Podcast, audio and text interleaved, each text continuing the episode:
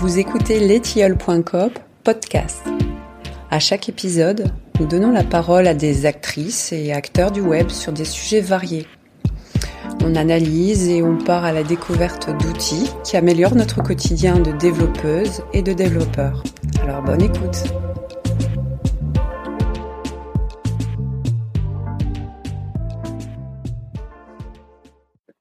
Bonjour à tous, bienvenue sur euh, le premier Twitter Space de letiole.coop.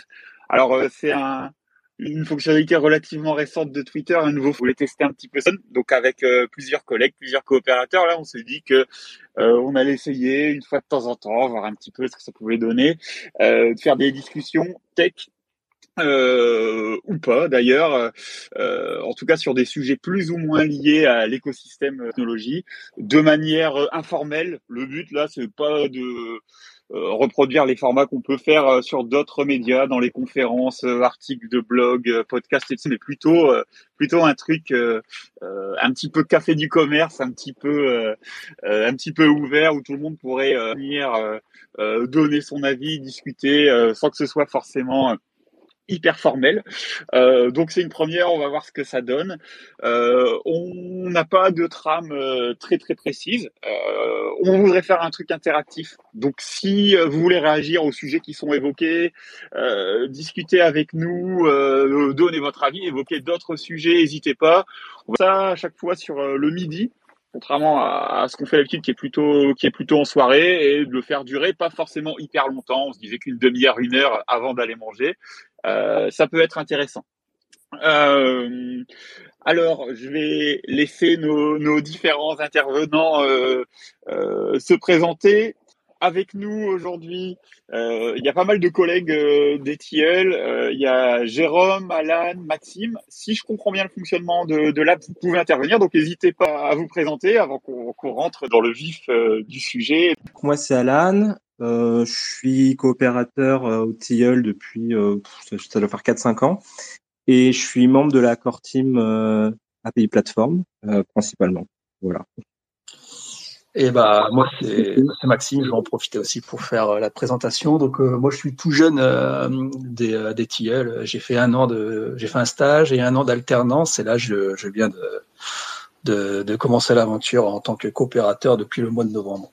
Et donc moi c'est Jérôme, je suis coopérateur depuis trois ans chez les TIL en tant que développeur back-end. Donc Symfony et API Platform. Est-ce que GG tu te sens de présenter Kevin vite fait cinq minutes? Le temps qu'il règle son problème. Euh... Est-ce que vraiment présenter Kevin C'est ça le truc. Alors je l'ai vu se balader de notre côté, euh, mais euh, ouais donc Kevin qui est euh, donc euh, bah, un des cofondateurs de d'Etial et euh, qui est bah, un, qui est créateur aussi d'API plateforme. Bah, je pense que je pense que à peu près je pense que beaucoup de monde ici connaît, doivent, enfin, le connaissent probablement. Euh, Qu'est-ce que je peux dire de plus? Genre, on va peut-être, je vais peut-être lui proposer euh, qu'on qu se rejoigne puisqu'il est, il est juste à côté. Ce sera peut-être plus simple parce que j'ai l'impression qu'il galère un peu. Salut, euh, le temps de régler les petits soucis techniques, peut-être que euh, Alan, Maxime ou Jérôme, vous voulez peut-être euh, vous nous raconter quel est le dernier article qui vous a plu, la dernière veille qui vous a euh, attiré, qui vous a fait poser, vous poser des questions peut-être? Alors comme c'est au pied levé, Alors moi peut-être à bon c'est pas vraiment. Euh, euh, je me suis mis dans la construction. Euh, j'ai, j'ai recyclé un vieil ordinateur euh, que j'avais et je me suis mis dans la construction euh, d'un NAS avec euh, Open Media Vault et compagnie pour. il y a un logiciel open source et avec la possibilité dessus de, de toutes les applications et et de pouvoir faire son propre cloud ou son propre serveur dédié sans passer par des, euh, plus grosses structures. Donc voilà mes, dernières petites recherches et applications euh, personnelles euh, de mon côté. C'est carrément cool Open Media Vault pour faire un NAS, un perso et tout, ça marche super bien. Moi j'avais fait ça avec un, Banana API, je sais pas si ça existe encore. je l'avais connecté à, à des disques durs NAS perso qui peut streamer des vidéos, etc. sur le réseau, sur le réseau local. C'est assez cool. Ouais, voilà, j'en suis vraiment qu'au début. Hein, c'est vraiment le, j'ai déjà j'ai reçu les, disques durs qu'il me fallait seulement ce début de semaine et donc voilà, c'est vraiment la découverte pour le moment. J'avais vu aussi, il y avait, bon, c'était, je crois pas que c'est open source, mais il y avait Trunas Scale qui vient de, de, de sortir. en fait, c'est il y, a, plusieurs de Trunas, donc il y a le Trunas Core qui lui est sous euh, Debian et le Scale en fait il est passé sous euh, sous euh, non, il est sous FreeBSD le Trunas Core et le, le, le Scale est passé sous Debian avec il, il, intègre directement tout ce qui est bah, Docker et aussi Kubernetes dessus mais bon Kubernetes je connais pas encore je suis vraiment tout jeune dans le milieu du dev suite à une, une formation professionnelle. Donc, euh, sur le coup, je me suis dit, je vais pas m'y attaquer tout de suite. J'ai déjà du mal comme ça, des fois, avec euh, des simples Docker. Alors, si en plus il faut euh, gérer Kubernetes à côté, on va attendre encore un petit peu, je pense. Alors, a priori, Kevin a peut-être résolu son problème. Je sais pas si Kevin, tu veux reprendre la parole. je vous entends un peu. Effectivement, c'est un peu, c'est un peu surprenant. Je me demande si c'est notre internet. on est dans le Nord-Pas-de-Calais c'est un peu le tiers monde. Des fois, ça fonctionne pas très bien ou euh, ou ces cabines euh, euh, insonorisées isolantes qui sont vraiment trop isolantes et qui coupent aussi euh, les ondes. Je sais pas trop, mais là, en tout cas, j'arrive à vous entendre. À mon avis, c'est parce que tu as un iPhone, Kevin. C'est juste pour ça. je sais pas si c'est. Peut-être que c'est le problème. C'est possible aussi. alors, merci d'avoir fait l'intérim. Euh, pour cette euh, première édition, euh, on, a, on avait quelques petits sujets qu'on pensait évoquer, voir un petit peu votre votre avis là-dessus, discuter, peut-être troller un petit peu.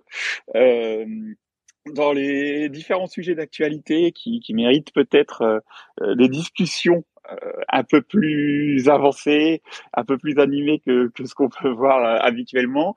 je pense qu'il y a un, un, des gros sujets là qui est euh, le Web 3. le Web 3, euh, les cryptos, les comment ça s'articule, euh, est-ce que ça sert à quelque chose? Est-ce que c'est vraiment une avancée? Qu'est-ce qu'on pense des initiatives comme le manifeste qui a été publié il y a pas longtemps et qui est pas, pas, forcément en très bons termes du Web 3 et propose des alternatives à, à ce système-là. Et puis, euh, on pourrait peut-être aussi discuter ensemble de euh, est-ce que le Web 3, le nouveau Web 3, c'est vraiment une avancée ou c'est plutôt un recul en termes de décentralisation, de euh, prise de, nos données, de, de, de, ce à quoi on veut que serve le web et puis de la philosophie qu'il y a, qui a, qui a derrière cet outil par rapport à, à l'ancien Web 3 le Web 3.0 de Tim Berners-Lee, celui du W3C, euh, qui euh, de décentraliser euh, encore plus le web euh, en le rendant, en rendant l'ensemble des informations du web accessible comme une base de données de manière ouverte. ce qu'on appelait avant le web sémantique, ce qu'on appelle maintenant plus le link data, qui s'appelait aussi Web 3.0. Peut-être un petit tour de table sur le sujet pour pour commencer. Euh, auditeurs, euh, n'hésitez pas à demander la parole si vous voulez, euh, si vous voulez parler de ça, voir si vous trouvez ça intéressant, euh, moins intéressant. on peut parler aussi des conséquences environnementales, les, les conséquences en termes de décentralisation, etc. Est-ce qu'il y a quelqu'un qui veut se lancer sur ce sujet Moi, je veux bien. Donc, ouais, moi, alors il y a quand même un point positif, moi, ce que le Web 3, c'est que ça repose sur, sur la table, on va dire, le sujet de la, la décentralisation, ce qui est plutôt une bonne chose. Euh, après, ce que je trouve dommage avec ce, ce fameux Web 3, c'est que, en gros, on fait passer ça pour une avancée euh, gigantesque pour le futur du web, etc., alors qu'il existe depuis euh, depuis euh, très longtemps. Euh, ne serait-ce que des initiatives. Enfin, moi, je pense par exemple à euh, je crois que j'avais fait un, j'avais fait une présentation à l'époque quand j'étais quand j'étais encore à l'école sur Freenet. Euh, je sais pas si ça parle à des auditeurs, euh, une espèce de euh, de réseau décentralisé euh, où euh, où il y avait aucun moyen de censure en fait finalement puisque chaque chaque participant au réseau stockait les informations de manière chiffrée ou les sites présents sur ce sur ce réseau. Euh, et bon voilà, donc ça, ça existe depuis très très longtemps. Euh, je pense, enfin, c'est, je pense que c'est de toute façon que ça soit le Web 3 ou même les, les anciennes initiatives de décentralisation, je pense que s'il y a un, problème majeur pour moi, c'est la performance de toute façon. Euh, on n'arrivera jamais à faire un réseau totalement décentralisé et performant. Euh, le Web 3, c'est à mon sens, c'est pire que tout puisque euh, ça se base en plus sur des blockchains qui sont hyper coûteuses pour ajouter de la data notamment. Et je vois pas comment, à part en mettant des intermédiaires qui vont refaire de la centralisation derrière. Et euh, on part en fait sur des problèmes de centralisation. Euh, donc, donc je suis très très mitigé par rapport à, au Web 3. Après, voilà, ça peut permettre ensuite de présenter d'autres initiatives, notamment bah, tout ce qui est fédération et puis web sémantique, qui pour moi sont une meilleure alternative qu'il faudrait remettre justement sur la table. Qu'est-ce que quelqu'un d'autre parmi nos, nos auditeurs euh, voudrait parler du Web 3 Est-ce que euh, parmi vous, il y en a qui sont pas hyper au fait de ce que c'est et qui voudraient euh, euh qu'on représente un petit peu ces notions? De Web 0, Web 3, Web 3.0, etc. Est-ce que vous voulez un petit peu d'infos là-dessus ou est-ce que tout le monde est, est, bien, bien au clair sur euh, ce que ça signifie et concrètement comment ça se matérialise en termes de techno? Est-ce qu'il y a un chat? Est-ce que les gens peuvent... Euh, Je crois pas qu'il y ait de chat, non. Non, il n'y a pas de chat. Il faut vraiment que les gens demandent la parole. C'est vraiment un truc audio. Donc, n'hésitez pas. Vous pouvez avoir un bouton pour demander à parler. Euh, si vous voulez parler, même pour dire, euh, moi, je connais pas, ça m'intéresse, ou, euh, ou au contraire, je suis hyper calé là-dessus et je veux faire une petite présentation. Bah, appuyez sur le bouton. Le but, c'est que on discute. Moi, je veux bien que tu refasses un petit peu le tour de ce que tu de, de ça, histoire de d'en savoir un peu plus. Je t'avoue que je suis quand même assez, euh, bah, pour qu'il arrive, comme j'expliquais, je suis assez novice encore dans dans ce, dans ce, dans ces métiers. Donc, euh, ça m'intéresse. Si tu pouvais faire un petit tour, si euh, c'est pas trop long et qu'on a le temps et que ça intéresse aussi, euh, ça intéresse les gens. Alors je, je, ne sais pas si vous m'écoutez. Oui. oui. moi, je suis, je suis Justin Dacanon, donc je suis aussi, je, disons que je, je n'ai pas trop d'informations sur les notions, donc si vous pouvez présenter, ça serait très intéressant pour moi. Merci beaucoup. Ok, ça marche. Et eh ben alors c'est parti. N'hésitez pas à faire des tweets du coup pour attirer un peu de monde sur le euh, sur le space en disant qu'on va euh, présenter ce que euh, ce qu'est le Web 3 euh, et ses liens avec le web. Alors pour euh, pour faire ça, je vous propose qu'on ait une approche un peu historique. en reprenant déjà à ce que c'est que le web tout court. Donc le web tout c'est une initiative, un projet qui a été démarré par Tim Berners-Lee au CERN, euh, qui avait pour but de proposer une manière standardisée, performante et facile à utiliser de partager des informations, ce qui est vraiment au cœur du web. Finalement, c'est un projet à la fois scientifique et, politique euh, qui a pour but de libérer l'information, de permettre euh, d'abord aux chercheurs, et ensuite ça s'est étendu à, à, tout le reste de la société comme on, comme on le sait, euh, de pouvoir très facilement très rapidement et euh, sans intermédiation, c'est un sujet sur lequel on reviendra parce que c'est un peu au cœur du, Web 3, de publier des informations. Donc historiquement, c'était plutôt des, universitaires qui euh, publiaient des articles et qui les mettaient à disposition sur des serveurs informatiques connectés au réseau des réseaux qui surtout les grandes entreprises et l'université, qui est Internet. Donc le web, c'est avant tout un système de partage de connaissances plutôt textuel ce système, il a été conçu pour tirer parti d'Internet. Internet, c'est un réseau qui a été créé euh, historiquement par euh, l'armée américaine, euh, puis repris par les universitaires avec un but. Le but principal, c'est que ce réseau soit le plus fiable possible et que même si de nombreux nœuds du réseau, de nombreux ordinateurs connectés à ce réseau, de nombreuses parts de l'inture du réseau, des câbles, etc., sont détruits, ne fonctionnent pas pour X raisons, bah, le réseau dans son ensemble continue d'être fonctionnel. L'un des objectifs de la création d'Internet, c'était de faire en sorte, vous le savez tous, je pense, ces trucs qu'on voit à, l'école, que même en cas d'attaque nucléaire, le, les moyens de communication, en particulier des Américains et maintenant mondiaux, continuent d'être fonctionnels. Et pour ça, il y a une stratégie technologique, une stratégie technique qui fonctionne bien, c'est les réseaux dits distribués. C'est-à-dire que sur Internet, on a un système de routage qui est assez avancé, qui permet euh, aux ordinateurs de se contacter tant qu'il existe un lien physique entre eux. C'est-à-dire qu'on va pouvoir faire autant de bons que nécessaire sur le réseau pour, pour que l'information puisse trouver son chemin jusqu'à sa destination. Et du coup, tant qu'il reste un lien physique entre deux ordinateurs, même s'il faut passer par 5, 6, 7, 100 machines entre les deux, l'information va arriver à destination, ce qui rend le réseau très très résilient. Euh, le web, le web zéro, on va dire, euh, a pris le parti tout de suite, contrairement au, système euh, de, de, partage d'informations qui existait au préalable, de tirer parti de cette caractéristique d'Internet. Et donc, ce qu'a fait Tim Berners-Lee, c'est qu'il a créé un petit protocole qui s'appelle HTTP, Hypertext Transfer Protocol, que vous connaissez tous, qui permet très facilement de mettre des ordinateurs sur le réseau qu'on va appeler les serveurs qui vont mettre à disposition des documents. Donc ça, pas besoin d'être une énorme entreprise. Euh, euh un petit protocole texte et en quelques lignes de code, on peut mettre à disposition des documents qui vont être des documents texte initialement, qui vont être disponibles partout sur le web. Euh, autre caractéristique très importante du web, c'est que c'est un système hypermédia. Le principe, donc, c'est le principe des, des, liens, et en particulier des liens hypertextes, c'est que dans ces documents textuels, on va pouvoir faire des références à d'autres documents qui sont stockés sur d'autres machines, écrits par d'autres gens, d'autres universitaires typiquement euh, au début, d'autres journalistes, euh, hébergés dans d'autres pays, sur des systèmes d'information dont on n'a pas le contrôle, qui peuvent être avec euh, écrits dans d'autres langages de programmation, sur d'autres types de processeurs, etc. Donc on a vraiment une forte notion euh, de lien, c'est-à-dire qu'on va créer en fait toutes les informations qu'on va mettre à disposition sur le web, ça va constituer un graphe de données. Typiquement, ça veut dire que quand je suis sur Wikipédia, j'ai un lien euh, vers l'article qui est une des sources de l'article Wikipédia, qui lui-même fait vers l'étude scientifique publiée par Louis de Lille, euh, qui, euh, qui a été vulgarisée dans cet article du Monde, etc. Et là, je me retrouve avec un graphe de données, et un graphe de données qui est décentralisé.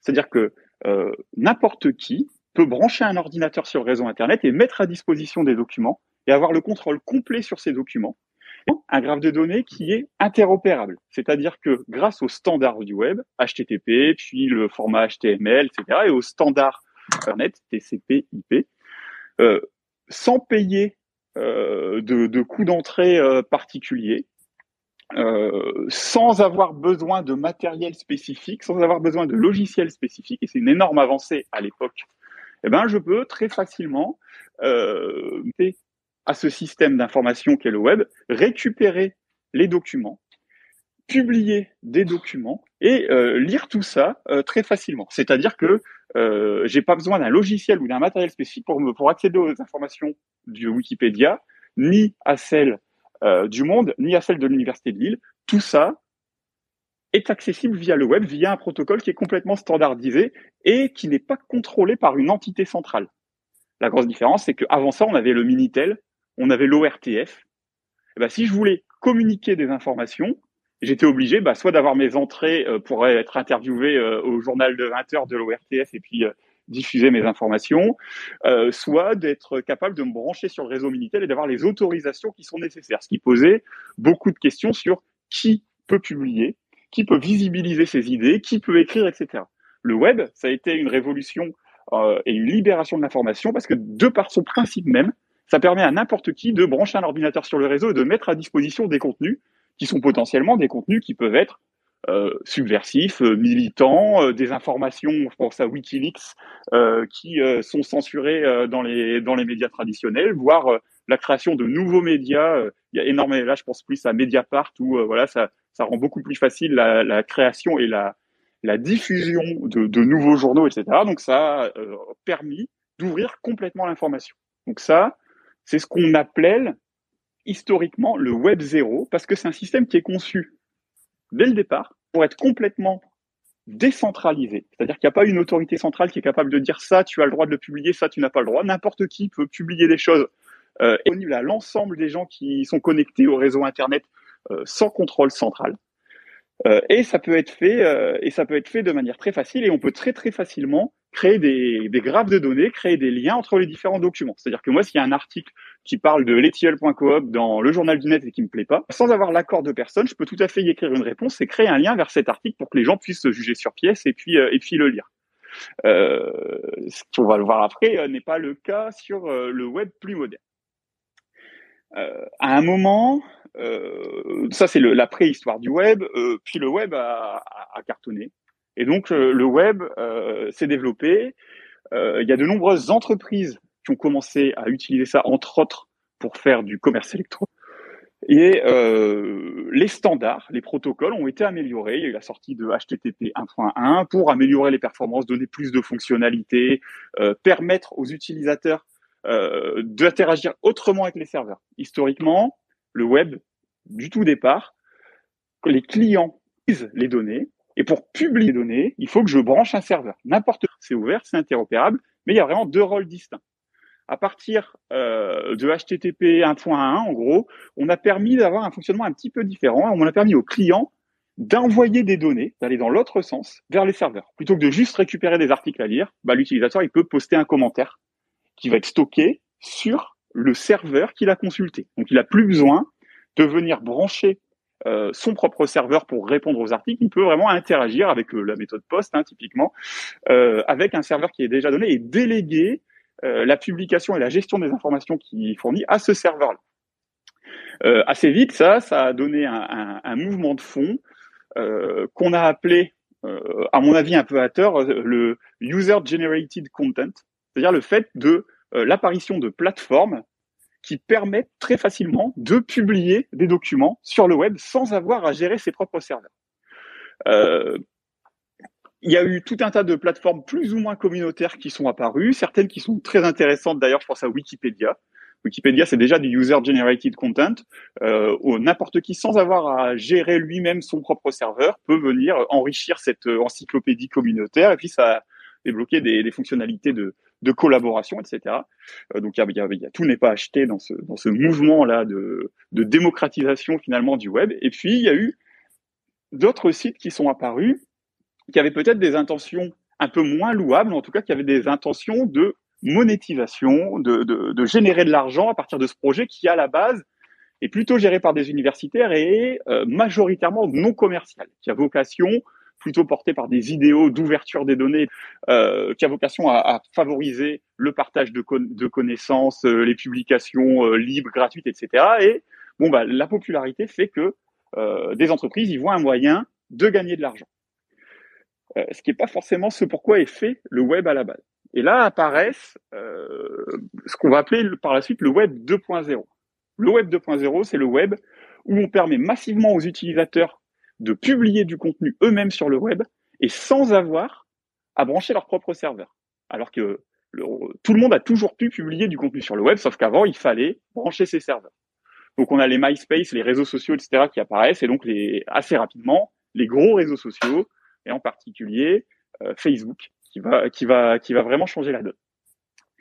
Euh, à partir de là, c'est c'est arrivé un, un mécanisme de euh, qui est assez classique finalement dans le capitalisme, c'est que euh, au début, il y a eu une multitude de sites qui permettaient euh, de publier du contenu de différents types, des photos, des vidéos, des articles, des, du microblogging, etc. Et en plus, qui était dans la tradition du web interopérable, on pouvait très facilement avoir des liens entre les différentes plateformes, on pouvait répondre euh, à un article ou euh, poser sur, poster sur une plateforme depuis une autre plateforme, etc.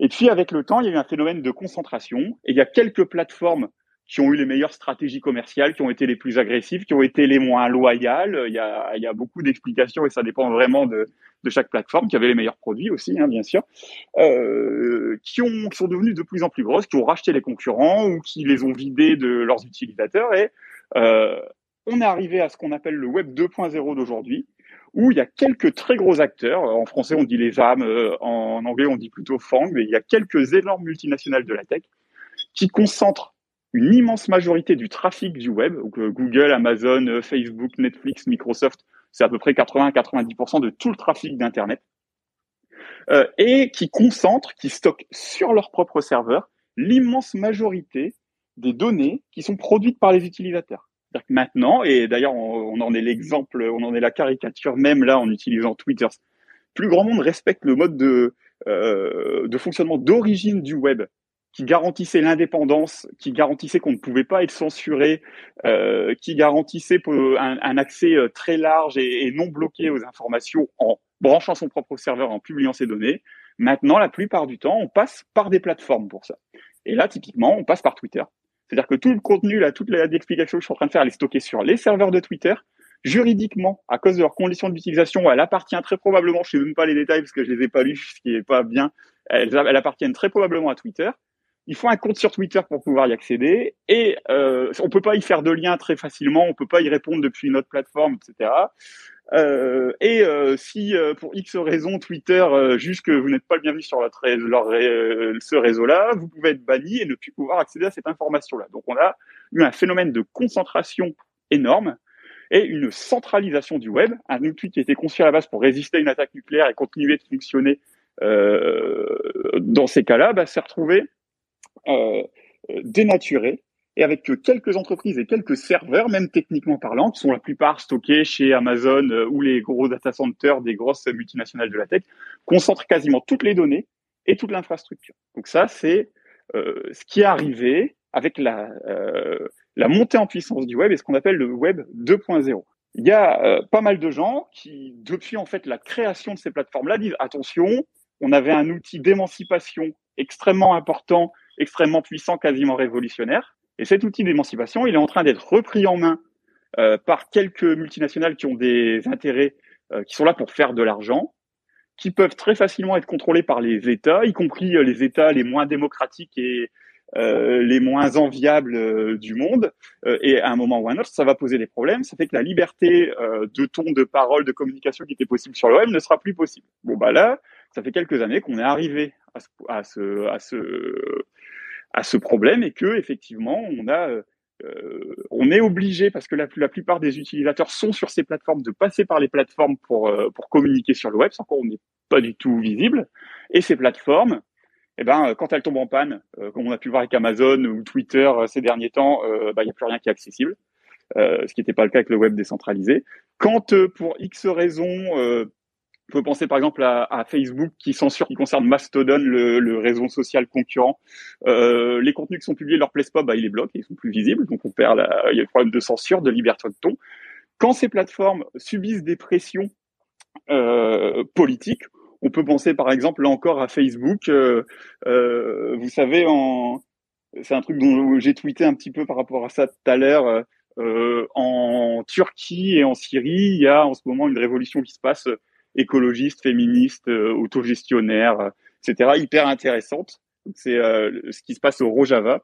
Sauf que la Turquie islamiste n'apprécie spécialement ce qui se passe à ses frontières et dans une, sur une partie de son territoire et a classé une partie des organisations qui gèrent ce territoire-là comme organisation terroriste.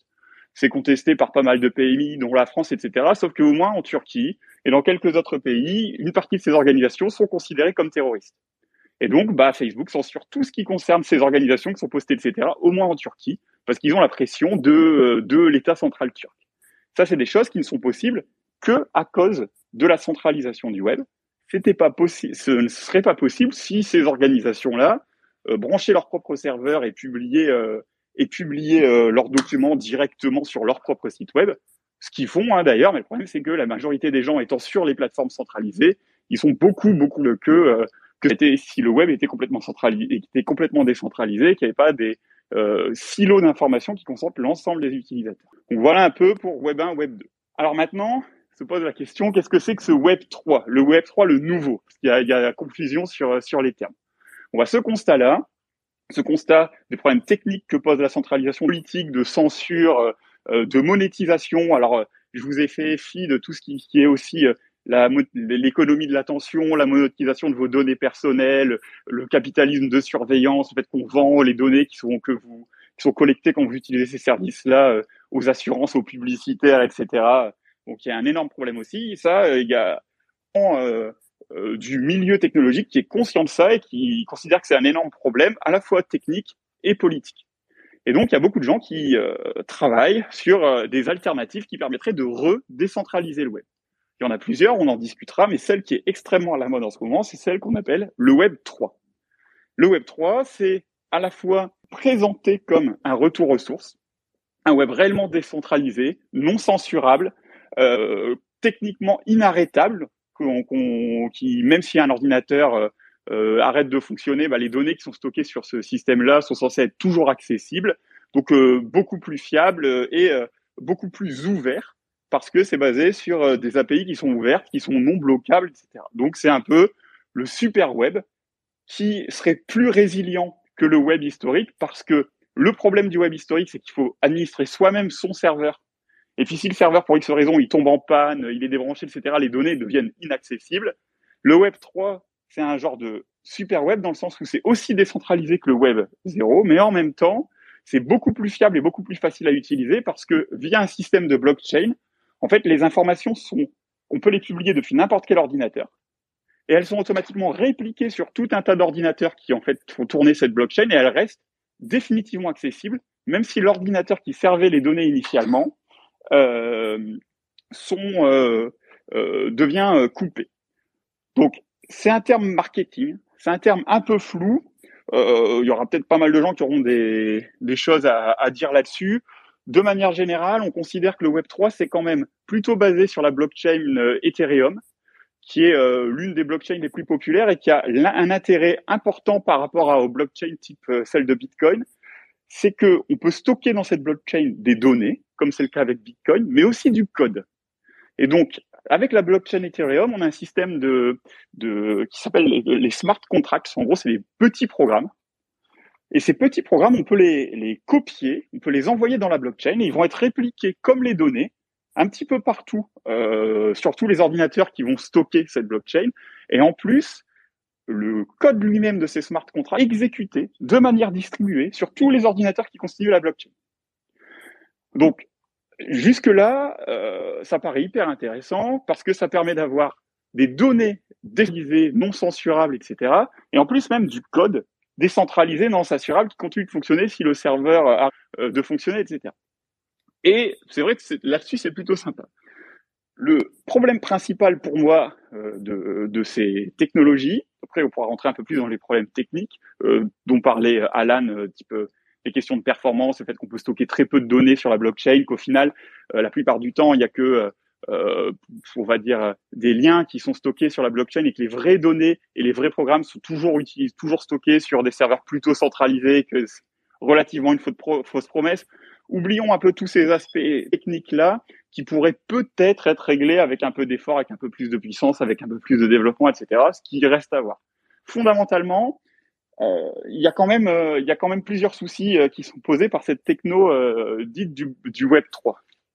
Le premier, bah, c'est que effectivement, les blockchains qui sont utilisées, c'est peut-être un peu un, marteau-piqueur qui sert à écraser une mouche, et elles utilisent que ce soit euh, proof of work ou proof of stake qui euh, posent euh, des, des, problèmes de gouvernance. Euh, le proof of work qui est utilisé encore en ce moment sur sur Ethereum et sur et sur blockchain, en gros c'est une méthode mathématique qui permet via la consommation de ressources et des calculs un petit peu compliqués à faire de vérifier qu'il n'y a pas un acteur malveillant qui euh, change les données et de vérifier voilà que les données soient bien intactes lorsqu'elles sont distribuées. Un, problème énorme, c'est que ça coûte énormément d'énergie, que euh, ça dépense euh, énormément euh, d'énergie carbone qui sont euh, brûlées pour faire tourner ça et qu'on est en train de, de, de polluer encore plus la planète et de dégager encore plus de CO2 qu'avant pour un truc qui, s'il était fait de manière traditionnelle, coûterait quasiment rien en termes d'énergie. Et donc, c'est probablement, même si cette technologie est intéressante euh, théoriquement, c'est probablement une très mauvaise idée vu euh, l'état de la situation écologique de, de, développer ce type de technologie aussi consommatrice en ressources pour un intérêt qui est quand même relativement limité euh, vu les autres problèmes techniques. Proof of ça a d'autres types de problèmes, en particulier que sur la gouvernance. Plus on arrive tôt dans le système, plus on a de, de part de la blockchain euh, rapidement et plus on a de pouvoir dessus. Euh, ce qui n'est pas vraiment en accord avec euh, le fonctionnement initial complètement décentralisé et neutre du web. le deuxième problème, c'est que en fait, peut-être que c'est pas, c'est peut-être plus un, problème de vision du monde, un problème de, vision politique.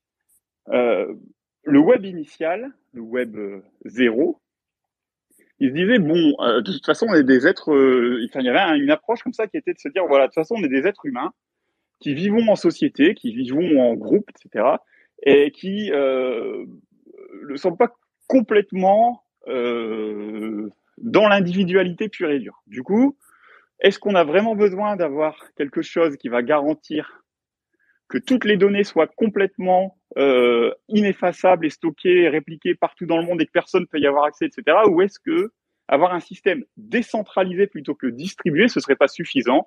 Est-ce qu'on peut pas juste se regrouper en association, en entreprise, en école, etc. Et puis gérer collectivement, mais beaucoup plus, euh, beaucoup plus restreinte que ce que font les, les finales de la Silicon Valley, nos propres structures qui seront fédérées, connectées entre elles?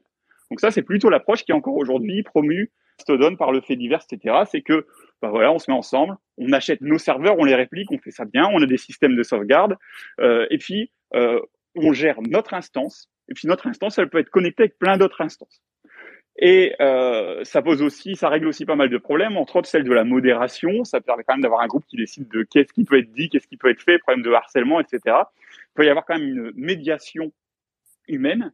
Euh, L'approche du Web 3, ça va théoriquement un peu plus loin en, en faisant un système qui est complètement distribué, qui est ineffaçable, qui est inarrêtable, euh, mais qui est peut-être un peu disproportionné et qui crée des problèmes de par son côté hyper distribué, qui sont très difficiles euh, euh, à résoudre, en particulier sur ce que je viens de dire, sur comment, quand il y a quelque chose qui doit vraiment être retiré, on le retire alors que techniquement c'est pas possible, comment on évite les, les, problèmes de harcèlement, etc., vu qu'il n'y a plus un groupe à un moment qui est en mesure de faire aucune action sur ce réseau-là. Donc voilà le, petit résumé sur Web 1, Web 2, Web 3 et euh, le Web 3.0 historique qui est représenté majoritairement en ce moment euh, par euh, le fait divers, Mastodon, euh, PixelFed, ce, ce, genre de trucs, et par les technos émergentes euh, basées sur ce stack-là, qui sont le Link Data, RDF, JSON, etc. Et en particulier, pour en parler après si vous voulez, celle qui est très très à la mode, qui s'appelle Solid, et qui a pour but de redonner le contrôle aux utilisateurs de leurs données personnelles et de faire en sorte que les applications puissent se connecter directement aux clients pour utiliser les, uniquement les données personnelles auxquels leur donnera accès l'utilisateur et les stocker directement sur les ordinateurs des utilisateurs finaux plutôt que sur des serveurs centralisés. Voilà pour le petit ou le long même euh, contre euh, euh, présentation de ce qu'était le web, ce qu'était le web 2.0, ce qu'est ce web 3 et en quoi ça diffère du web 3.0 historique de Tim Berners-Lee. Ils auraient pu, même si web 3.0 ça n'a pas été un succès, ils auraient pu appeler ça le web 4. Au moins, ça aurait été un peu plus clair que c'est pas la même chose euh, et que c'est une approche très différente. Est-ce que, euh, j'ai vu qu'Alan avait levé la main, est-ce que euh, des gens veulent compléter, intervenir, poser des questions, donner un peu leur avis sur la différence entre système décentralisé comme euh, Mastodon, comme RDF, etc., et des systèmes complètement distribués comme la blockchain Ethereum. et il y a d'autres outils, hein, on pourrait parler de IPFS qui est hyper intéressant aussi. voilà, quelques réactions? Alors n'hésitez pas, à, on peut pas faire par texte, hein, c'est que en mode audio, donc n'hésitez pas à demander le micro et on peut vous, on peut vous l'activer. Alors à la base, j'avais demandé la parole pour euh, juste répondre sur un point qui avait été mentionné beaucoup plus tôt sur euh, les histoires de droit des données personnelles. Euh, j'avais entendu que tu avais dit que les données personnelles qui étaient postées sur notamment Twitter et compagnie appartiennent à Twitter. C'est une légende urbaine en réalité, c'est pas exactement le cas. Ils, ont une, ils ont un droit d'utilisation des données, ce qui leur permet concrètement de montrer ce qu'on poste à tout le monde, mais nos données nous appartiennent toujours. Le droit français est très très strict là-dessus. On peut, c'est extrêmement difficile de déposséder quelqu'un de quelque chose en réalité en droit français. Donc voilà, c'est juste sur ce, ce, petit point que je voulais euh, rectifier un petit peu. Voilà, c'est un petit détail, mais, mais c'est un truc que j'entends souvent. Après, sur le côté distribué versus euh, versus euh, je pilote mot parce que je suis mauvais. Mais distribué version décentralisée. merci. Euh, je suis aussi côté de la team Mastodon. Euh, je préfère largement avoir quelque chose de. Euh, je trouve ça beaucoup plus résilient d'avoir plein de petits écosystèmes qui se connectent entre eux plutôt que d'avoir euh, un écosystème majeur, massif qui qui est unique et répliqué partout et en fait pas que pour euh, pas que pour la raison de la résilience, c'est aussi quelque chose qui je trouve personnellement m'embête dans euh, tout ce qui est blockchain et enregistrement à vie, etc. Et je crois pas que ça a été mentionné, sauf si ça a été mentionné quand j'ai perdu l'attention, je ne sais pas. Euh, c'est le côté absence totale de droit à l'oubli. C'est-à-dire que si on a si on a absolument tout en permanence qui est enregistré dans une blockchain et qui est absolument pas supprimable sous aucune condition, euh, bah comment est-ce qu'on implique le droit à l'oubli finalement? Euh, Ça c'est quelque chose que je trouve important euh, de pas forcément, enfin, d'avoir le droit de ces choses qui ont été postées, que ce soit des erreurs éventuellement pour éviter qu'elles se propagent, ou juste des choses qu'on a fait il y a 20 ans et qu'on n'assume plus trop, ce qui est légitime. Voilà, c'est mon avis là-dessus. Mais à la base, je, partais surtout de droit. voilà, je vous pas plus que ça la parole. Merci beaucoup pour ton intervention. Et ouais, j'ai peut-être dit des bêtises sur le sur le droit d'auteur. Euh, c'est pas du tout mon domaine. J'avais cru comprendre ça en particulier parce que justement le droit français j'avais cru comprendre que la plupart des services euh, bah, étaient régis par le droit américain, qui est beaucoup plus permissif, et que le droit français s'appliquait pas. En fait, euh, c'est plutôt l'inverse, c'est que le droit français s'applique dans tous les cas parce qu'on est en France. Euh, ça, c'est pas trop trop négociable. Et du coup, en fait, la majorité des CGU sont juste illégales en droit français, donc inapplicables et donc considérées comme non existantes. Euh, donc en fait, bah, ça, ça, ça, je comprends bien, mais du coup, si disons Twitter, c'est des multinationales, c'est un peu compliqué, mais une boîte qui est que sur le sol américain applique le droit américain, même si théoriquement c'est illégal en droit français, je vois mal comment tu le fais appliquer. Ah ça, parce que ça, ça, dépend, ça dépend. De toute façon, ils sont aux États-Unis. Bah, ça dépend quoi Parce que si c'est des choses comme RGPD, pour le coup, c'est clairement précisé que si on a des, des utilisateurs euh, dans l'Union européenne, bah, ça s'applique no matter what, et c'est à gérer en Europe, donc c'est dommage pour eux. Euh, sur d'autres éléments du, j'arrive à la limite de mes connaissances et je sais pas trop comment ça se passerait dans ce cas-là. Mais en tout cas, ce sont des clauses qui pourraient pas être euh, imposées à des clients français a priori. Ok. Bah merci pour les précisions. Avec plaisir. Et puis L'autre truc là-dessus dont tu parlais qui est, qui est hyper euh, gênant, c'est du coup, ok, on peut pas, ils peuvent pas prendre nos données et les et les monétiser, même s'ils le font. De toute façon, c'est leur business model de monétiser mmh. nos, nos, nos, données personnelles. Par contre, il y a aussi dans le sens inverse. Là, ils ont toute légitimité à rendre inaccessibles les documents que l'on publie, les tweets, euh, les photos, etc. Euh, ce qui, que ce soit pour des raisons politiques ou des raisons commerciales. On voit que Facebook euh, a tendance à invisibiliser de manière, alors parfois euh, de manière euh, directe par le, le, bannissement, parfois de manière euh, beaucoup plus sournoise avec les systèmes de shadow ban, etc., où techniquement vous voyez pas qu'il y a pas que que ça n'apparaît pas, mais en fait c'est très peu diffusé à vos abonnés, etc. Et ça c'est des choses qui sont aussi un petit peu un petit peu embêtantes. Ça par contre je suis d'accord. Sur ça j'ai rien à redire. Ouais, moi ce que je voulais dire par rapport à, au droit à l'oubli, etc. avec les fédérations, donc les, les, fédérations ça fonctionne avec des des instances euh, qui font en, gros tourner, on va dire, le même, euh, le même logiciel et qui peuvent se parler entre elles. Euh, donc il y a ça, par exemple, avec PeerTube, donc euh, l'alternative décentralisée à, à, à, YouTube. Et, et donc en fait, il y a quand même quelque chose qui est un peu gênant, c'est qu'il y a des instances qui vont être plus utilisées que d'autres. Et souvent, on va devoir du coup s'inscrire sur une instance donnée. Euh, souvent, en plus, ça va être, on va s'inscrire sur la sur l'instance qui a le plus d'utilisateurs et euh, parce qu'on a plus confiance. Et au final, quelque part, ça va recentraliser euh, bah, les données, etc. Et l'instance va avoir euh, finalement beaucoup plus de, de données qu'une instance moins connue. Et euh, donc, d'un côté, on peut, c'est bien pour le droit à l'oubli, pour la modération, etc. Mais d'un autre côté, si l'instance du jour au lendemain se dit bon bah je ferme, euh, et ben euh, toutes les données euh, sont perdues. Et c'est vrai que ça, j'ai pas. Aujourd'hui, il n'y a pas d'alternative, je trouve, entre pas un, bon compromis entre distribuer et décentraliser. c'est dommage en fait que les données soient pas un minimum répliquées quand même entre les différentes instances. Ou peut-être qu'il y a un truc que je connais que je connais pas, mais en tout cas tout tout tout ce que je connais, enfin quand les données sont répliquées, c'est souvent à base. Alors c'est pas des blockchains pas forcément des blockchains parce que les blockchains, comme on a dit, c'est très, ça pose beaucoup de problèmes, euh, notamment en termes de perf.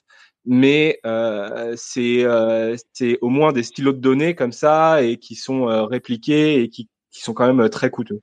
Voilà. Je sais pas si Kevin t'as entendu par exemple ou, ou Jérôme entendu, ou dans les auditeurs vous avez entendu parler d'une d'une solution unique qui pourrait résoudre ce problème-là. Une espèce de web 3.5.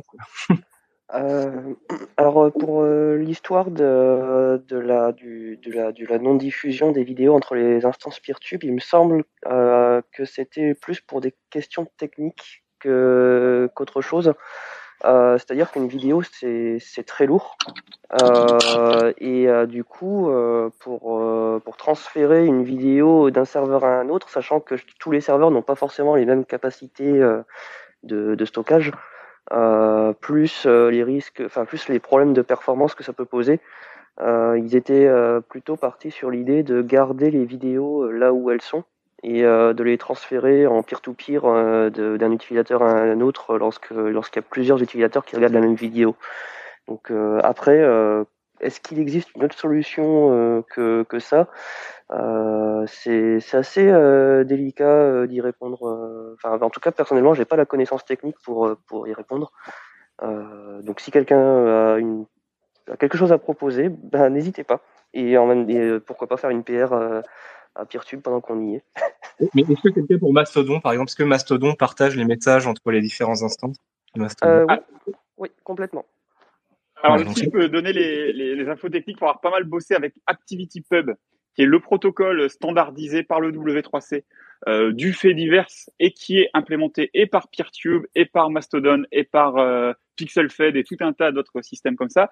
En fait, euh, le, le, problème que tu poses, euh, Alan, c'est un vrai problème, mais qui est plutôt un problème de moyens qu'un problème technique. Euh, le protocole ActivityPub de base, euh, il a un énorme intérêt, c'est que il est standardisé.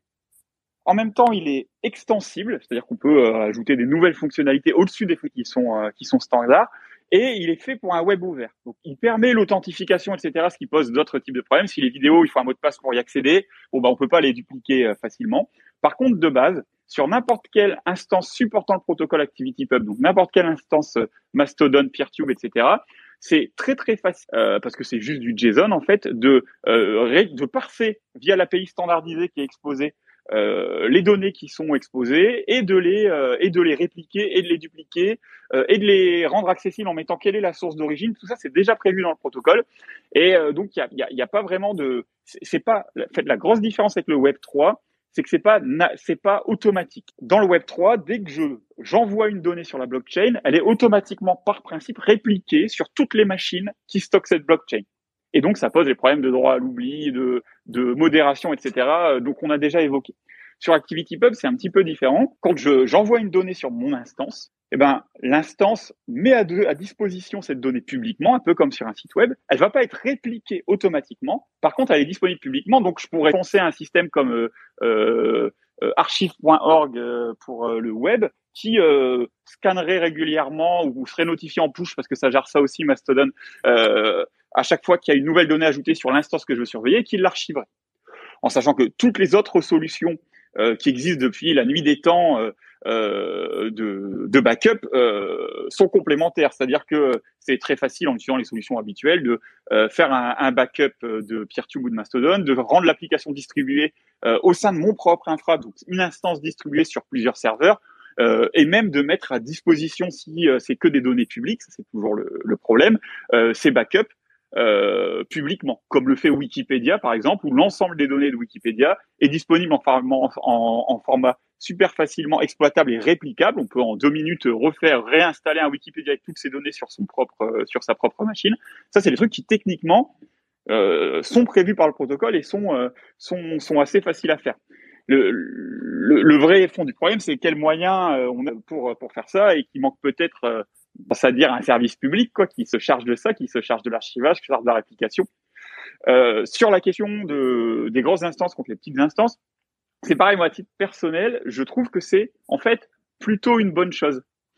Euh, qui est une grosse instance qui concentre la plupart des utilisateurs euh, parce que justement les backups sont bien faits, parce que ça va vite, parce que ça tombe pas en panne, parce que la modération est faite correctement, c'est-à-dire que euh, les trucs qui sont inacceptables, ils sont bien censurés, et donc on est à peu près euh, à, peu près même les personnes, les minorités, etc., font pas harceler sur sur la plateforme. Et en même temps, on essaye de garantir dans ces limites-là la liberté d'expression la plus grande, etc. Bah, il n'y a pas de raison de recréer une autre instance à côté euh, qui va faire exactement la même chose. C'est que le, le groupe fait, fait, fait, fait, plutôt bien le boulot. Là où la différence est, est, extrêmement importante avec le Web 2 et les plateformes comme Facebook, c'est qu'il faut garantir par les protocoles ouverts et par l'accessibilité des données, l'open data, que si à un moment techniquement, ça marche plus bien parce que euh, c'est plus la même équipe. La modération, elle commence à être euh, euh, déconnante pour X sujet ou pour X raison, je m'entends plus avec les gens qui créent l'instance, c'est que je veux en créer une autre. Bah, ce qui est important, c'est de garantir que ce soit possible, et techniquement et humainement. Après, est-ce qu'il y, a, est-ce qu'il y a besoin d'aller jusqu'à la, la, la, distribution totale? Pour moi, non. Si Facebook fonctionnait comme il fonctionne en ce moment, sauf qu'il était obligé par la loi, ce qui est une proposition assez régulière de beaucoup de beaucoup de d'associations de, défense des libertés numériques, etc. S'il était obligé de mettre à disposition des utilisateurs dans un format très facilement réutilisable et, et, et réimportable dans un autre logiciel toutes les données du système et qui permettait l'interopérabilité, c'est-à-dire qu'en gros depuis une autre plateforme, je pouvais répondre un post sur Facebook, les commentaires, etc., comme le propose ActivityPub, il n'y aurait plus vraiment de problème avec Facebook. Donc je peux m'en aller, éviter que mes, données soient monétisées par eux et continuer à interagir avec les gens qui utilisent ce, ce système d'information-là. En tout cas, c'est mon avis plutôt plutôt perso. Ouais, au niveau. Ah, pardon. Non, non, vas-y, vas-y, Alan. Après, après, je crois qu'il y a Amaury. Je n'ai pas bien compris comment marchait le système de lever la main et comment. Donc, si vous levez la main et que vous n'avez pas la parole, désolé. Euh, je crois qu'il faut juste que je la prenne, en fait. je crois que c'est qu'indicatif. Pour, indiquer que, tu veux prendre la parole. Euh, ouais, non. Il y, a, des gens qui sont marqués en auditeur, donc je pense qu'ils ne peuvent pas parler et qui lèvent la main. Du coup, je ne sais pas comment leur donner, la, leur donner la parole. Euh, non, ouais, ce que je voulais dire, c'est qu'au niveau politique, ouais, je suis d'accord avec toi, c'est super intéressant. Après, moi, ce que je trouve dommage personnellement, c'est quand même cette perte, un peu ce côté euh, histoire qu'on perd. Enfin, typiquement, si on prend euh, archive, euh, archive. Pardon, euh, .org, en fait, on, je sais pas si vous savez un peu comment ça fonctionne, mais en gros, je crois qu'ils ont plein plein de serveurs qui sont stockés à un seul endroit euh, je crois qu'en plus c'est dans un bâtiment religieux, je crois un truc comme ça. Enfin, je, je me rappelle plus exactement. Mais en gros, s'il y a un incendie, c'est mort. Quoi. Enfin, je crois qu'ils ont à peine des backups et on perd une quantité euh, ahérissante de d'histoire euh, d'internet en fait. Et, et c'est vrai que moi, ce que j'aime bien avec le côté distribué, même si au niveau notamment écologie, etc., ça, ça serait compliqué, mais c'est le côté, bah voilà, au moins la la donnée, elle peut, elle peut être conservée même si un serveur tombe, même euh, voilà, il n'y a pas de. Alors après, peut-être la, la, solution, je crois qu'il y avait des protocoles qui faisaient ça un peu, c'était de pas, pas comme la blockchain, avoir une blockchain répliquée chez tout le monde. Enfin, vous imaginez si euh, chaque euh, chaque personne qui stocke une blockchain chez lui devait chaque blockchain devait contenir tout.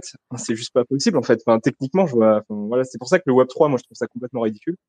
Euh, mais par contre, on peut vraiment stocker des, des petites euh, parties, euh, voilà, un peu aléatoires, mais qui derrière posent des problèmes de performance.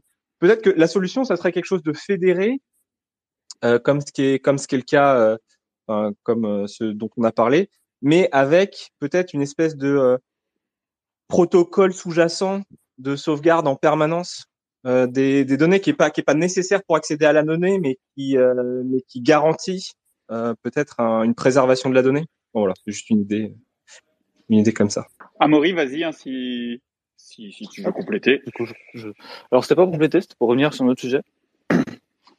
Euh, sur le sujet de l'interopérabilité qui avait été mentionné, on parlait de si Facebook permettait d'exporter toutes ces données dans un format exploitable facilement par une machine. C'est obligatoire en Europe en fait depuis 2018, euh, depuis le RGPD, et aussi en Californie. Ah, je crois qu'on a perdu Amaury. Ouais, on a perdu Amaury. Vais leur attendre qu'il se reconnecte. Ouais. Alors là-dessus, pour, euh, te répondre, Alan, encore une fois, je pense que c'est pas un problème technique. Euh, déjà, deux trucs. Euh, effectivement, hein, sur, archive, archive, il y, a, y a toujours le problème de comment on fait pour que les données soient bien dupliquées, qu'on les perde pas quand elles sont importantes, entre autres pour l'histoire de l'humanité, etc.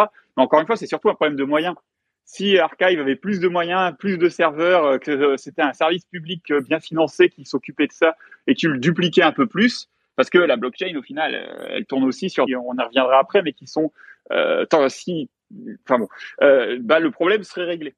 Et on a aussi des solutions techniques. Là, ce que tu proposes, effectivement, il y a une solution qui est hyper utilisée. Et d'ailleurs, il me semble, je voudrais pas dire de bêtises, mais il me semble que Archive propose ces données sur ce sur ce système-là, c'est le protocole IPFS. Donc, je pense que c'est à ça que tu faisais référence qui est un protocole de, de partage de fichiers qui est hyper intéressant pour le coup, qui est distribué euh, et qui permet euh, de, de, faire un petit peu ce que tu dis. En gros, le principe de base, c'est que euh, à chaque fois que j'accède à une donnée via IPFS, cette donnée est dupliquée sur ma machine et il y a un réseau pair à pair qui est créé. Euh, quand quelqu'un d'autre a accédé à cette donnée, eh ben, le, le protocole va essayer de la trouver le plus près possible de lui. Donc, le truc, c'est qu'une donnée sur IPFS reste accessible tant qu'il y a au moins une machine connectée au réseau qui a une copie de ces données, la copie est faite automatiquement à chaque accès. Donc les données peuvent quand même être perdues. S'il y a des données qui sont pas accédées pendant un moment et que les machines qui l'avaient euh, sont déconnectées, les données peuvent être perdues, mais ça permet quand même de dupliquer euh, ces données-là. Il y a cette technique-là, et après il y en a plein d'autres. Hein, le truc de mettre à disposition les backups et puis les, les sauvegarder avec des crons comme, font, comme fait Wikipédia, ça, ça marche aussi. Et au final, quand on y pense, bah, c'est un peu la même chose que, que, sur, euh, que sur les systèmes de blockchain, parce que là, c'est tout nouveau. il y a un, intéressement financier extrêmement important euh, à, à, miner et donc à faire tourner le réseau. Quand ce sera moins rentable de mettre des machines qui, sur le réseau, il y a des chances qu'il y en ait moins qui euh, hébergent gratuitement euh, ces, ces données-là. Ou euh, encore pire, si ça coûte de l'argent, parce qu'à un moment, il y a de grandes chances quand même, surtout si l'énergie, le prix de l'énergie augmente, que ça coûte plus cher l'énergie qui est nécessaire pour miner, donc faire fonctionner la blockchain, que ce que ça rapporte. et ben du coup, on va se retrouver quand même dans des situations assez similaires. C'est-à-dire que quand il y aura plus d'incitation financière très forte à mettre des machines sur euh, le réseau ou que ce sera plus rentable, il y a des chances qu'il y ait moins de machines et que euh, à un moment euh, des données, voire des blockchains complètes soient perdues parce qu'il n'y a plus assez de machines. Vraiment, ces, ces technologies-là, ça ne marche que quand il y a énormément de machines. Même pour garantir l'intégrité des données, il faut quand même qu'il n'y ait aucun acteur qui soit en capacité de contrôler la majorité des machines qui sont sur le réseau. Donc, par définition, il faut qu'il y ait énormément de dessus. Donc là aussi, faut faire un petit peu attention. Les blockchains, c'est des solutions techniquement malignes, mais c'est pas des solutions miracles non plus. Ça ne marche que tant qu'il y a beaucoup de machines qui consomment beaucoup d'énergie qui sont dessus. Rien ne garantit que ce sera le cas tout le temps dans l'histoire de l'humanité et qu'à un moment, bah, ces machines-là, elles seront pas arrêtées. Amaury, euh, c'est sur la partie euh, euh, oula, je me perds. Euh, Amaury, je me sur la partie RGPD, sur le fait que l'export était déjà un droit garanti en Europe et, et en Californie.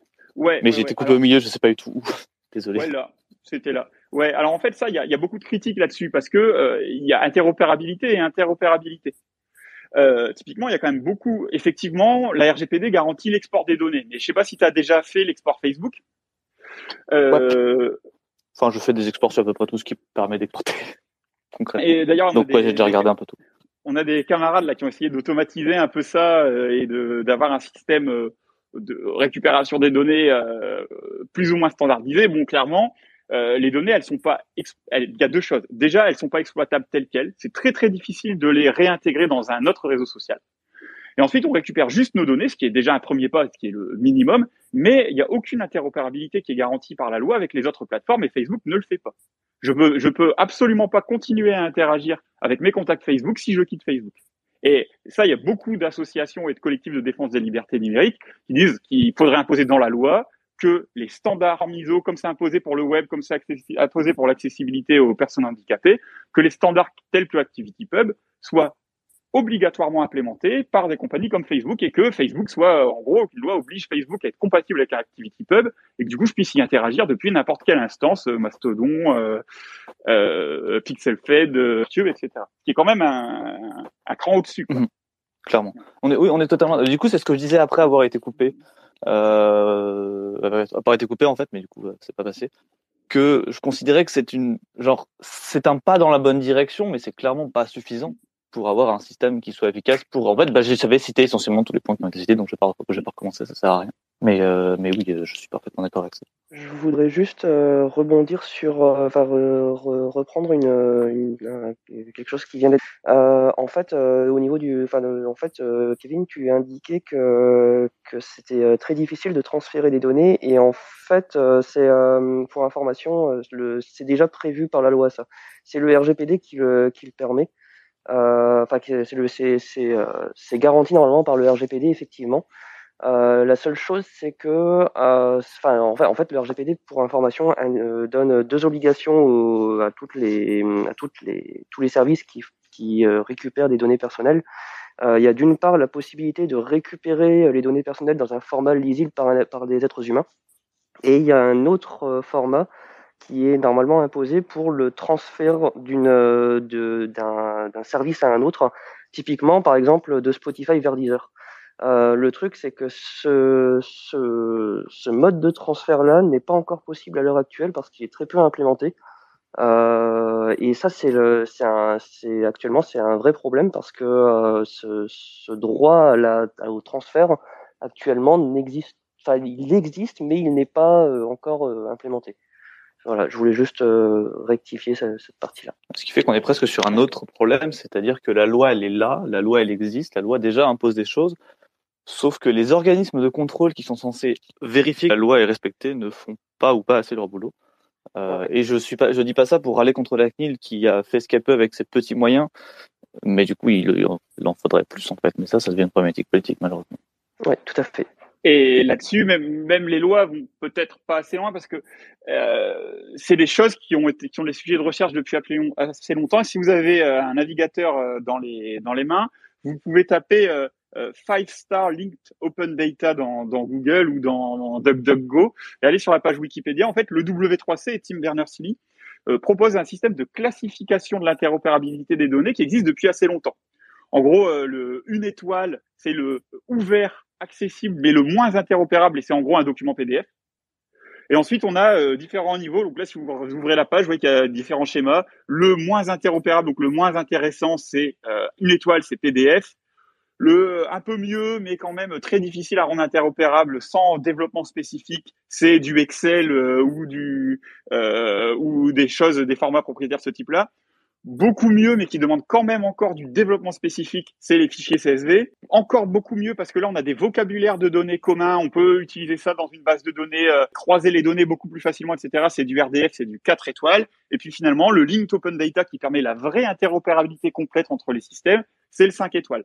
Et ça, ça a été vraiment défini de manière précise. Il y a eu plein de recherches, plein d'études sur comment ça marche ce serait pas très compliqué, et là je vous rejoins complètement, de d'imposer dans la loi, de s'appuyer sur ce travail euh, scientifique qui a été mené et de dire bah voilà, euh, maintenant il faut que les plateformes euh, qui, atteignent une certaine taille, elles proposent quelque chose qui est classifié 5 étoiles et qui soit vérifié par un comité d'experts indépendants. Bien sûr, je vous rejoins à 200% sur le fait qu'on arrive sur des sujets politiques, économiques, et que on, on est très, on se heurte très vite au, au poids euh, de ces multinationales-là au lobbying qu'ils font et que soit euh, c'est pas passé, ces lois-là sont pas passées alors qu'elles seraient très, elles bénéficieraient énormément aux utilisateurs, soit elles sont passées mais pas appliquées euh, par manque de contrôle, etc. Donc là, c'est d'autres thématiques. Je me permets d'intervenir. On a Romuald qui a levé la main, je lui ai ouvert le micro et peut-être qu'après on peut chaque intervenant mettre un petit mot de la fin sur cette première session d'échange. Ouais, non, je voulais juste revenir sur euh, ce que euh, bon, disait euh, Kevin sur pas mal de choses. Euh, la première chose que tu avais dit, c'était qu'en fait, il nous fallait en matière de crypto-monnaie, de blockchain, de, une garantie que toutes les machines sont accessibles tout le temps. Et au fait, euh, sur le fait qu'en fait, c'est pas le cas. C'est pas le cas parce qu'on l'a vu récemment dans les deux dernières semaines au Kazakhstan, où au fait, il y a eu des problèmes au niveau énergétique. Le pays a eu des gros gros problèmes au niveau de la, de la création d'énergie bah, au niveau gouvernemental. Et du coup, en fait, ils ont été obligés de fermer toutes les mines de cryptage. Du coup, ça fait baisser le cours du Bitcoin à l'époque, et du coup, bah, c'est des données qui étaient, enfin, en fermant les mines, du coup, en fermant tous les serveurs, ne sont plus accessibles pour des causes qui sont euh, humaines. Ensuite, pour revenir sur ce que vous disiez, euh, effectivement, en fait, la loi, euh, il y a des trucs qui arrivent dans la loi, il y a des trucs qui sont déjà existants dans la loi, et il y a, c'est très très très difficile actuellement de faire passer des choses dans la loi qui sont applicables. On le voit avec par exemple l'éco-conception qui vient de passer, on va dire, pour certains organismes. On le voit très très bien avec le RGAA et les normes d'accessibilité. Euh, en France, on peut rappeler que le RGAA est obligatoire pour les entreprises qui font plus de 250 millions de chiffre d'affaires et pour les organismes gouvernementaux. Pourtant, euh, on a quasiment tous les sites gouvernementaux qui ne sont pas accessibles encore à tout le monde. Quand je parle d'accessibilité, c'est pas accessible en matière de débit, de connexion. Je parle bien d'accessibilité numérique avec les problèmes euh, de handicap. Et c'est des choses qui, même intégrées dans la loi, même les organismes existants, on peut citer la CNIL, ben, ne font pas totalement tout respecter. Sachant qu'en plus, la CNIL a eu des problèmes avec le RGPD parce qu'elle avait été autorisée à ses débuts à elle-même, qui était censée faire respecter le RGPD, à ne pas la respecter. Donc il y a, y a, beaucoup de soucis là-dessus avec le web et c'est vrai que même en essayant de modifier la loi, tant que c'est exactement ce que vous disiez, si tant qu'on n'aura pas les organismes compétents qui sont assez bien structurés et assez gros pour pouvoir faire faire respecter, on va dire toutes ces toutes ces normes, tous ces labels, toutes ces certifications et ces ISO, bah on n'ira pas très loin. Merci. Ok. Eh ben, on va peut-être faire un petit tour de table comme le proposait euh, Cécile pour clôturer cette, euh, cette première session. Il y a un sujet qu'on n'a pas du tout évoqué qui pourrait faire l'objet d'un prochain space d'ailleurs, c'est que euh, il y a aussi un autre changement très très très profond dans le Web 3 par rapport au Web 0. C'est que le Web le Web 0 est quelque chose d'indépendant, de non commercial, très axé sur les sciences, les hobbies, les services publics, etc. Le Web 2 a changé. C'est le Web 3 garde cette caractéristique-là. C'est-à-dire qu'autant à la base c'était vraiment dans une optique de partage de connaissances, euh, quelque chose qui n'était pas forcément marchand, autant le Web 3 intègre euh, un système de paiement, un système de rémunération, etc. dans le cœur du protocole du web. Et du coup, c'est un changement philosophique hyper important et ça pourrait mériter, je pense, des débats, euh, euh des, débats sur ce sujet précis par la suite. Euh, du coup, pour conclure, eh ben, n'hésitez pas à demander le micro, à prendre un petit mot, dire si ça vous a plu, si vous voulez qu'on le refasse sur d'autres thèmes, si vous avez des idées de thèmes, s'il y a des dates qui vous conviendraient mieux. Voilà, n'hésitez pas. Le but, c'est que ce soit quand même un petit peu, un petit peu interactif. Donc, euh, appuyez sur le bouton demander le micro pour euh, au moins dire coucou. Ben, je, je, vais me permettre de prendre la parole en attendant que Maxime euh, résolve son, petit souci. Personnellement, j'ai trouvé la, la, la, assez intéressante. J'ai appris quelques trucs. Euh, donc, euh, bah ouais, franchement, euh, à renouveler, je, je pense. voilà, j'ai pas, j'ai pas grand chose de plus à, dire sur ce coup-là. Bah, je vais suivre du coup tant qu'il n'y a pas de personnes qui parlent d'autres. Euh, je rejoins pas mal euh, Jérôme à ce niveau-là. Expérience que je trouvais sympathique, même si je suis pas du tout dans dans Thiel. donc je pense que si je le vois repoper, je repasserai.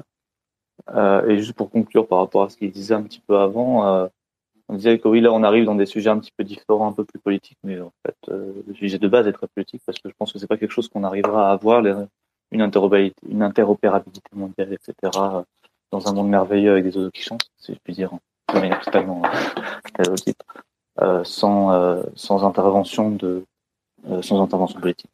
Je pense que c'est peine perdue d'essayer de croire qu'on peut passer à côté de ça. Mais, mais non, sinon, une très bonne expérience et je reviendrai. Moi, j'ai trouvé ça très sympa. Bonjour à tous. Euh, ça faisait longtemps que je n'étais pas venu sur Twitter. Pour une fois, j'ai vu un... space se mettre en route. Du coup, je suis venu. J'ai passé un super moment. Merci pour euh, tout ce que vous avez dit, en tout cas. Ça m'a fait une belle, une belle piqûre de rappel, en tout cas, sur cette belle histoire. Donc, euh, c'était cool. Moi, je reviendrai si je revois Popé, euh, si je revois Popé, en tout cas, un moment de partage. Merci à vous tous, en tout cas. Ouais, donc moi j'ai trouvé ça aussi euh, très intéressant. J'espère que ce sera de nouveau euh, proposé.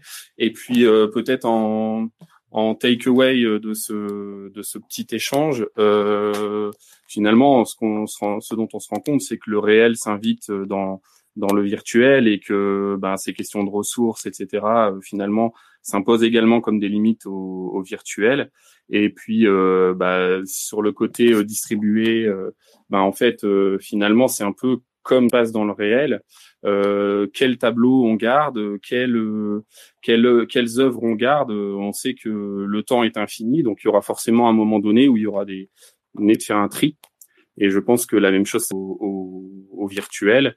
Et finalement, euh, ce côté distribué, ben, ça permet aussi de se constituer euh, euh, sous forme de communauté d'intérêt pour savoir ce qu'on souhaite garder et ce qui peut être oublié. Voilà. Bon, je pense qu'on est arrivé à la fin de cette session. Merci tout le monde. C'était chouette. Merci à tous. et puis là, bah, on essaye de refaire prochainement. Si le très informel, pas très préparé comme ça vous va, on pourra multiplier un peu les, les expériences et essayer d'aborder des sujets variés. Carrément. Et ouais, le, le, format entre midi et deux est plutôt pas mal. C'est vrai que c'est généralement on a plutôt le, enfin, on fait plutôt des meet-up ou euh, des confs le soir là, et c'est c'est un peu plus chiant. Et entre midi et deux, au moins on a un peu de temps, donc c'est, je trouve que c'est intéressant. Merci. Tout pareil. Cool. Bah, bon appétit pour ceux qui ont pas encore mangé quoi. et puis à bientôt. À bientôt. À, à bientôt. À bientôt. À bientôt. Merci. Vous venez d'écouter les tilleuls.coop podcast. À très bientôt pour un nouvel épisode.